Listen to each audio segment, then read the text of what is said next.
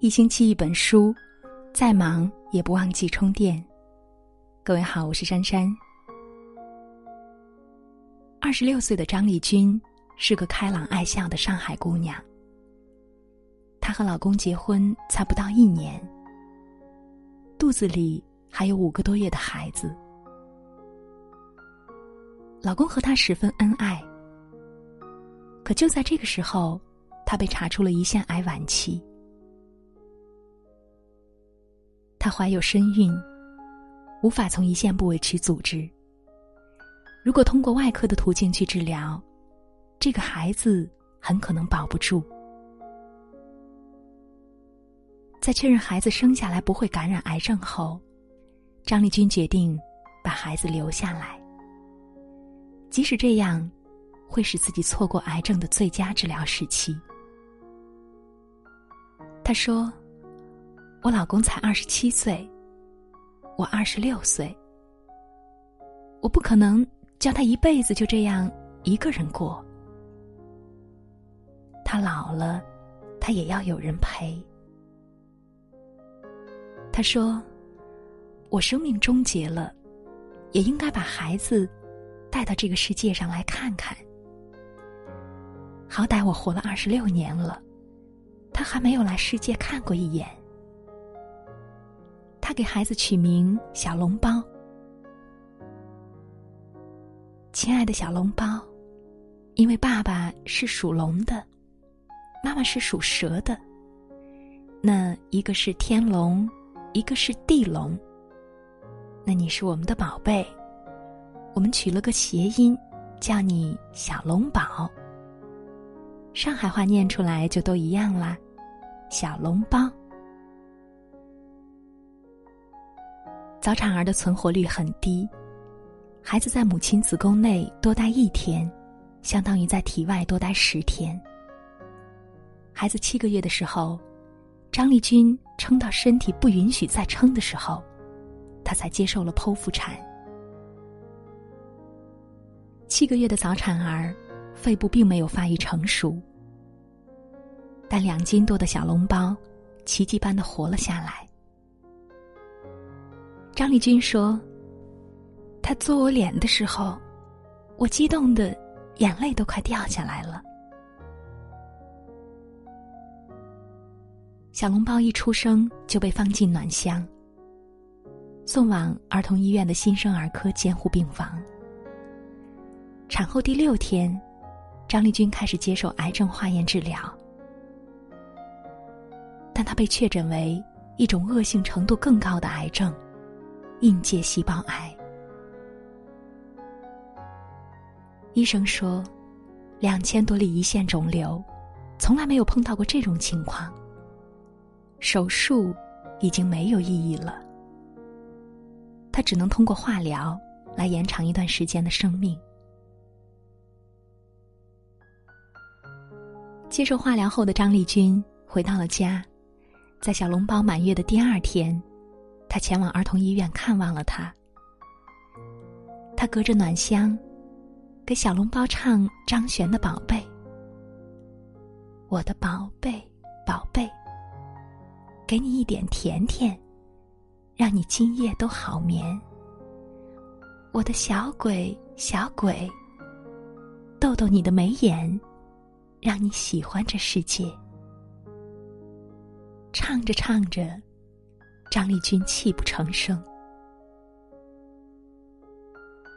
张丽君害怕小笼包长大后对妈妈没有记忆，她决定做点什么。录视频也不错，特别是每年生日的那一种，可以让小笼包知道，每年生日的时候都是有妈妈陪伴着。不知道小笼包何时才能看到他的妈妈。被病友们戏称作“孕坚强”的张丽君，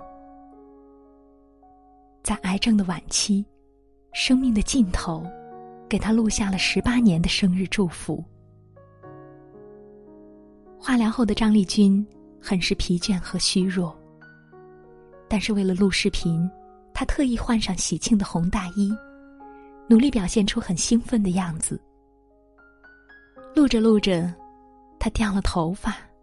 吃饭开始呕吐，洗澡怕人碰到会疼，身上多处长出了肿瘤。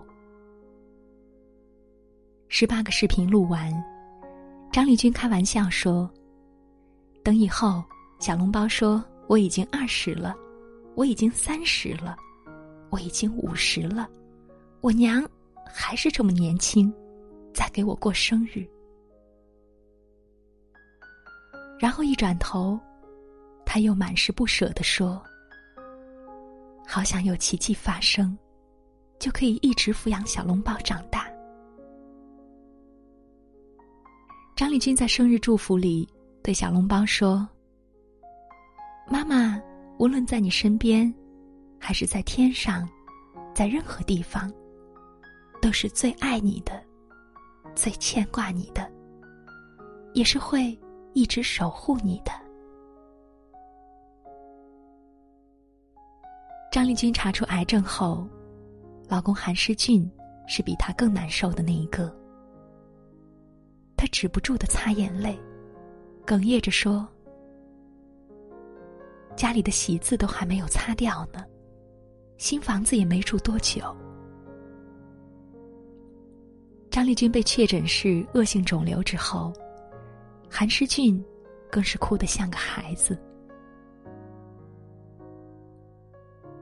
我跟他说：“有老公在，一定会没事的。”可是我一点用都没有，我甚至还没有他坚强。他话不多，但对妻子的那份爱和不舍，却体现在每一个细节里。妻子生病后，他一直陪伴着她，照顾着她，安慰着她，给她肩膀和力量。鼓励他，一切都会好起来。妻子生孩子前，他本能的亲吻她。妻子开始化疗的时候，哭着问他：“老公，我还有机会再长头发吗？”他哭作一团，但又赶紧稳定情绪，耐心的安慰妻子，直到妻子露出笑容。去看孩子，妻子唱着歌流泪。他安静的给妻子擦去眼泪，轻抚她的背，安慰着。他心疼的直流泪，哽咽着说了一句：“心好痛。”眼泪却越抹越多。妻子决定给孩子录视频，他在一旁陪伴着，给妻子拿衣服。随时照顾着妻子化疗的路，漫长又艰辛。他耐心的陪伴着，鼓励着。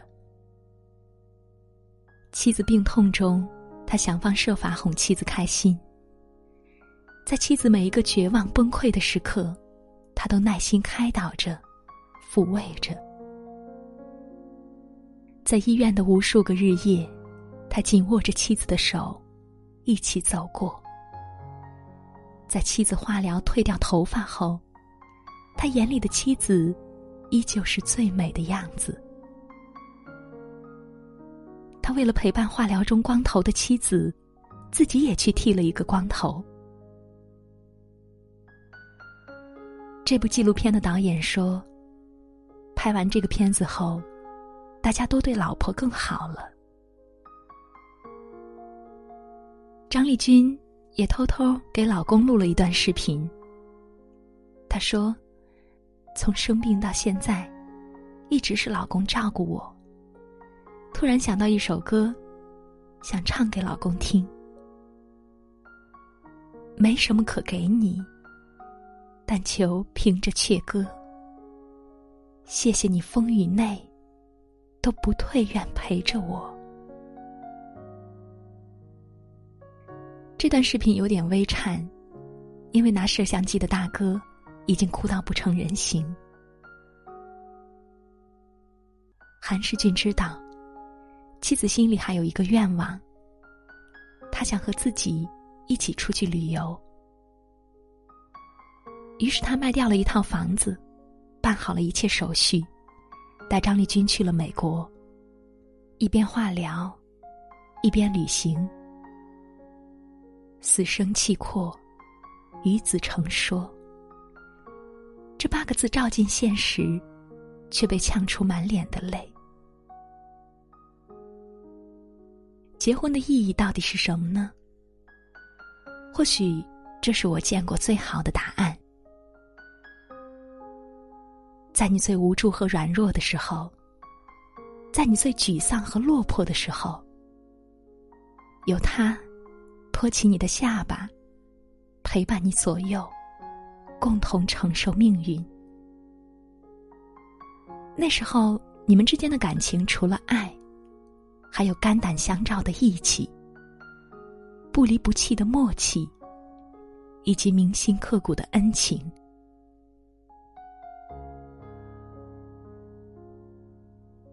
张丽君的公婆一直把她当做亲生女儿一样对待。张丽君被查出癌症，婆婆无数次难受的一个人偷偷哭泣。在医生确认治疗方案，问保大人还是保孩子的时候，婆婆哭着说。作为婆婆，你让我保孩子，不保大人，我做不到，我心里做不到。他奔波于医院和家，和儿子一起尽心照顾着这个女儿。张丽君的公公，甚至和儿媳妇说道：“你现在是我的儿媳妇，但我们一直把你看作是自己的女儿。”下辈子，你做我的女儿吧，让韩世俊做我的女婿。这个朴实的老人说完，顿时泪如雨下，泣不成声。张丽君说：“生病之前，我总觉得世界很大，大到怎么也看不完。但生病之后。”我总觉得世界好小，我的世界都是我爱的人。他一直在爱里活着，所以他希望把孩子带到这个充满爱的世界看一看。张丽君生病后发过一条朋友圈，他说：“我好想听宝宝喊我一声妈妈，我好想。”再次长发披肩，和老公去旅行。儿子小笼包在暖乡待了两个月之后回到了家，但张丽君的一只眼睛却突然看不见了。老公心疼的流泪，但张丽君却笑着说：“至少还有一只眼睛是很好的呀。”就觉得。要珍惜自己拥有的所有能力，包括说话，包括听，包括大脑正常的思维。我现在得放低所有要求去知足。向死而生，张丽君或许更加明白，其实每个时刻，我们都是幸运的，因为任何灾难的前面。都可能加一个“更”字，甚至最后，他彻底想开了，说：“要不就出去玩嘛，最多也就是玩到死。”本来一句玩笑，却把所有人都惹哭了。他曾经绝望过，我要如何面对死亡？而后来，他却这样反问自己。那怎样又算活着呢？在癌症的晚期，在生命的尽头，他依然乐观坚强。他说：“你要感恩，珍惜世界一切的美好。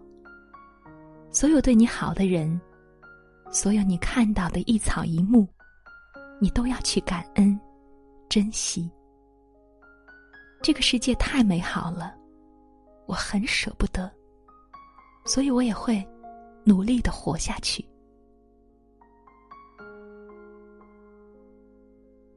从美国旅行回来后，他的身体一度向好的方向发展，但是最终，他的癌细胞扩散。几个月前，他离开了人世。最让人难过的是，小笼包都快会喊妈妈了。生是偶然，死是必然。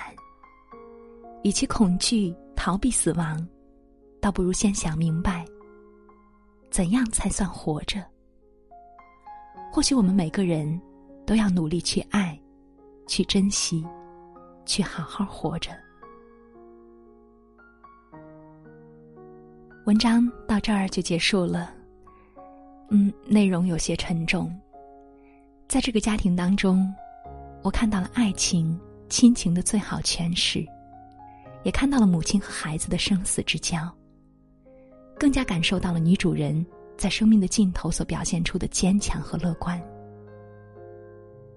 除了感叹母爱的伟大，或许每一个人都应该去思考活着的意义。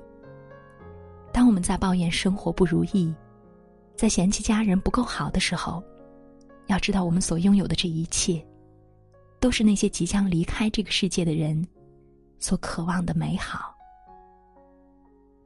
愿每一个人都能够珍惜当下，珍惜眼前人。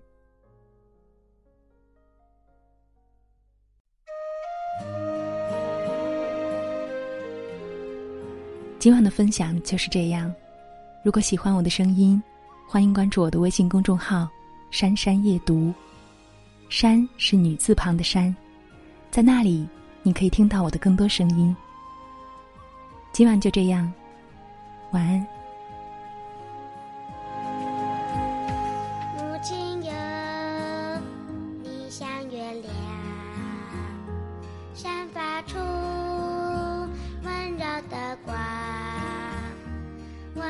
亲